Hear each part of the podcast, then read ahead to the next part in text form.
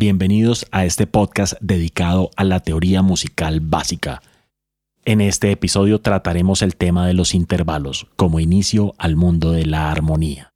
Un intervalo es la distancia que hay entre dos notas o la sonoridad que se causa al interpretar dos notas separadas o simultáneamente. Podemos decir entonces que existen dos tipos diferentes de intervalos, los que se interpretan simultáneamente llamados intervalos armónicos y los que se interpretan una nota después de la otra, tomando el nombre de intervalos tipo melódicos. Escuchemos a continuación un intervalo tipo armónico y ahora un intervalo tipo melódico. Podemos decir entonces que la armonía realmente comienza con el estudio y el análisis de los diferentes tipos de intervalos que veremos a continuación en este episodio. Cuando se escucha un intervalo, llámese melódico o armónico, inmediatamente aparece una relación sonora, que para nosotros traerá la idea de complacencia, de consonancia o de desagrado y tensión, conocido entonces como la disonancia sonora. Esta relación entre consonancias y disonancias es la que nos servirá como principio básico para crear las bases fundamentales de la armonía. La armonía musical, como la explicamos en el episodio pasado, comienza entonces con los intervalos como unidad fundamental. Es por esto que entender los intervalos es fundamental para empezar a trabajar la teoría relacionada a la armonía funcional básica, la cual empezaremos a ver en nuestro siguiente episodio. Existen entonces 13 diferentes tipos de intervalos. Cada intervalo musical tiene su particularidad sonora, su característica aural, es decir, una sonoridad ligada a una emoción o emociones en particular. Esta característica emocional es la que, ligada a una construcción armónica, nos lleva a crear piezas inolvidables, canciones muy emocionales. Comencemos entonces a explorar los diferentes tipos de intervalos que encontramos en la música occidental. Resalto lo de la música occidental, ya que en el oriente, por ejemplo, la música hindú tiene otro tipo de afinaciones y otro tipo de estructuras musicales, muy diferentes a las que utilizamos en nuestra música. El primer intervalo que aparece en esta relación entre las notas es una nota consigo misma, llamado el intervalo unísono. Es decir, si escucho una nota y después se repite la misma nota, tendré un intervalo llamado unísono. Escuchémoslo. Después del unísono podemos entonces entender otro tipo de relaciones interválicas, ya no relacionadas con la misma nota sino con otras notas. Si tomamos como ejemplo el piano, podemos darnos cuenta que en un piano van a haber teclas negras y teclas blancas. La relación de cualquier nota con la siguiente o siguientes notas negras o blancas generará un diferente tipo de intervalo, categorizado por la distancia que hay entre una y la otra. Esta distancia se da entre tonos y semitonos de acuerdo a la distancia con la primera nota. Si para ir a la siguiente nota solamente tengo que saltar un semitono, es decir, la distancia entre una tecla blanca y una tecla negra en el piano, diré que tengo una segunda menor. Si la distancia es entre dos teclas blancas del piano, diremos que estamos saltando una segunda mayor y así sucesivamente de acuerdo a qué tan largo es el salto con relación a la nota original. Tenemos entonces segundas menores que tienen una distancia de medio tono, tenemos segundas mayores que tienen una distancia de dos medios tonos o un tono que es lo mismo. Tenemos un intervalo llamado tercera menor, el cual tiene una distancia de tres medios tonos con relación a la siguiente nota que aparece. Tenemos una tercera mayor con una relación de cuatro medios tonos o dos tonos, según sea la conversión. Tenemos una cuarta justa, la cual tiene una diferencia de 5 medios tonos. Tenemos una quinta justa o quinta perfecta, la cual tiene una distancia de 7 medios tonos. Tenemos el llamado tritono o intervalo del demonio por su sonoridad agresiva, disonante y tensionante, el cual tiene una distancia de 6 medios tonos o 3 tonos, de ahí su nombre, el tritono.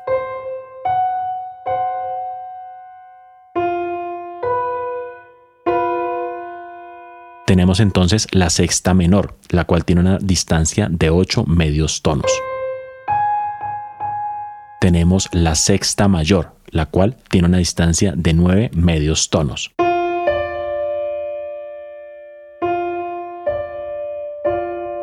Tenemos la séptima menor, la cual tiene una distancia de 10 medios tonos. Y por último, la séptima mayor, la cual tiene una distancia de 11 medios tonos. Dejamos al final la octava.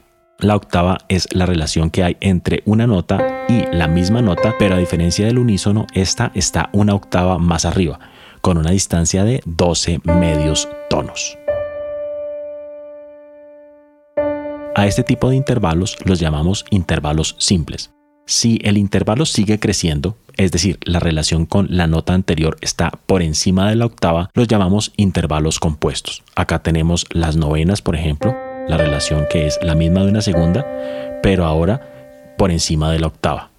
Es decir, la relación entre Do y Re sería una segunda mayor, pero ahora la relación entre Do y Re, pero este Re una octava más arriba, sería una novena. Esto hará parte de otro episodio dedicado a los intervalos compuestos y su relación en el jazz, por ejemplo. Para finalizar este episodio, hablemos de la relación emocional entre los diferentes tipos de intervalos esa relación aural que nos lleva a crear diferentes tipos de músicas y por eso a generar diferentes tipos de emocionalidades con estas. Esta relación interválica, si queremos hacer una analogía, es muy parecido a lo que pasa entre los humanos, cuando decimos que hay buena relación con otros o mala relación con otros seres humanos. Si consideramos esto, podemos entender, por ejemplo, que con algunas personas nos sentimos muy bien, nos sentimos en armonía, en total concordancia, es decir, en consonancia, mientras que con otras personas, quizá en el trabajo, nuestros jefes, nuestros compañeros de trabajo, nuestros clientes, podemos sentir esa rivalidad, esa disonancia emocional. En definitiva, no nos caen bien. Esta relación es natural en el universo y la música no es la excepción. La relación entre las notas, así como entre las personas, es así. Suceden tensiones, suceden relajaciones, consonancias y disonancias entre las sonoridades producidas por su conjunción. En definitiva, los intervalos que para nosotros suenan mejor, suenan consonantes agradables al oído en orden de importancia serían el unísono, después la octava, la quinta justa, la cuarta justa, la tercera mayor, la sexta menor, la tercera menor y por último la sexta mayor. Dentro de lo que los humanos consideramos como disonante o desagradable al oído están en orden de menor a mayor disonancia la segunda mayor, la séptima menor, la segunda menor, la séptima mayor y por último la más disonante de todas es la cuarta aumentada o también llamada quinta disminuida, pero para nosotros se llamará el tritono o el diabolus en música, es decir, el intervalo del demonio. Según el compositor y teórico musical alemán Paul Hindemith, se pueden organizar los intervalos de el más consonante al más disonante de la siguiente manera. Comenzamos con el unísono como el más consonante de todos. Luego viene la octava, quinta justa, cuarta justa, tercera mayor, sexta menor, tercera menor, sexta mayor, segunda mayor, séptima menor. Segunda menor, séptima mayor y por último el tritono.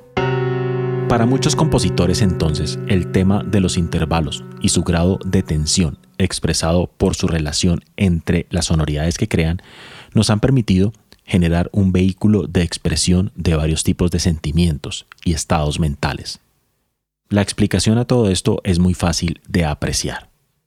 La paz y los estados mentales de meditación y alegría están libres de cualquier tipo de conflicto. Es decir, En diferentes intervalos, donde las notas están de acuerdo una con la otra sin entrar en ningún conflicto, generaremos sensaciones positivas, sensaciones de consonancia. Por otra parte, estados agitados, estados de furia y tensión generarán este tipo de resultados en la mente. ¿Cómo se puede crear entre dos personas cuando no están de acuerdo? Ese tipo de conflictos surgen siempre, ese tipo de rivalidades siempre surgirán, como lo hacen las notas, cuya relación parece siempre estar en conflicto unas con otras, generando disonancias. Otro factor adicional que podemos observar en esta relación de intervalos son los llamados intervalos menores, que tienden siempre a sugerir un estado triste y melancólico dentro de la conciencia humana, mientras que los intervalos mayores sugieren siempre alegría y triunfo. Las razones por las cuales se cree que esto pasa surgen netamente de la armonía universal, de la armonía entre los planetas y entre los seres vivientes de nuestra Tierra algo que exploraremos en la serie armónica en un episodio futuro. Aplicando esta lógica, por ejemplo, podemos decir que una tercera mayor, al ser un intervalo considerado como consonante, genera bienestar y el tener la tipología de mayor genera brillo y alegría. Recordemos que lo mayor está asociado con el brillo y lo alegre y lo menor con lo oscuro y lo melancólico. Luego una tercera mayor será consonante alegre triunfante, por ejemplo mientras que una tercera menor. A pesar de que es consonante, de que tiene cierto positivismo, la categoría de ser un intervalo menor genera ese elemento de tristeza, de melancolía, de oscuridad. Un tritono, al tener tanta tensión, tanta negatividad, tanta oscuridad, genera sensaciones terriblemente oscuras y demacrantes. Es por esto que fue prohibido en el medioevo al ser considerado un intervalo del mismísimo demonio. Para despedirnos entonces analicemos esa relación emocional literal entre el intervalo y su relación con la emoción humana. Comenzamos con el unísono. El unísono genera una sensación de placer y paz. La octava también genera ese tipo de relación. Al ser la misma nota, una octava más arriba, genera placer, paz, tranquilidad. La quinta justa o quinta perfecta genera una sensación de júbilo, triunfo, coraje. Y es por eso muy utilizada en temas triunfales de películas, en temas triunfales de reyes, donde el triunfo es evidente. La cuarta justa nos trae excitación, nos trae sensación de estar contentos. La tercera mayor nos trae la sensación de armonía, de paz, de júbilo. La sexta menor nos trae la sensación de dureza, maldad, confusión. La tercera menor nos trae la sensación de oscuridad, tristeza, dolor, molestia. La sexta mayor nos trae la sensación de dulzura, júbilo, placentero. La segunda mayor genera tensión, tristeza, sensación de algo extraño. La séptima menor nos traerá la sensación de tristeza, dolor, consternación. La segunda, menor, traerá la sensación de dureza, de que algo siniestro va a ocurrir, confusión y estado de shock. La séptima mayor nos trae la sensación de sorpresa y suspicacia. Y finalmente el tritono nos trae la sensación de suspenso, de estar en un estado de shock, en un estado de arrepentimiento y dolor profundo. Este fue entonces nuestro episodio dedicado a los intervalos como la génesis de lo que va a ser la armonía que vamos a trabajar en capítulos posteriores y su relación directa con las emociones humanas, con los estados de conciencia, con los estados de creación, con los estados emocionales profundos, a través de la relación entre consonancia y disonancia. Nos escuchamos en nuestro próximo episodio dedicado a los acordes como el punto de partida de la relación entre la armonía musical en Occidente. Recuerden que si quieren clases privadas de armonía básica, de armonía avanzada, de armonía jazz o armonía en estilo clásico, pueden escribirme al correo hacero@berkeley.edu o mi correo personal henryacero@hotmail.com. Nos vemos en nuestro próximo episodio de Teoría Musical Básica. Hasta pronto.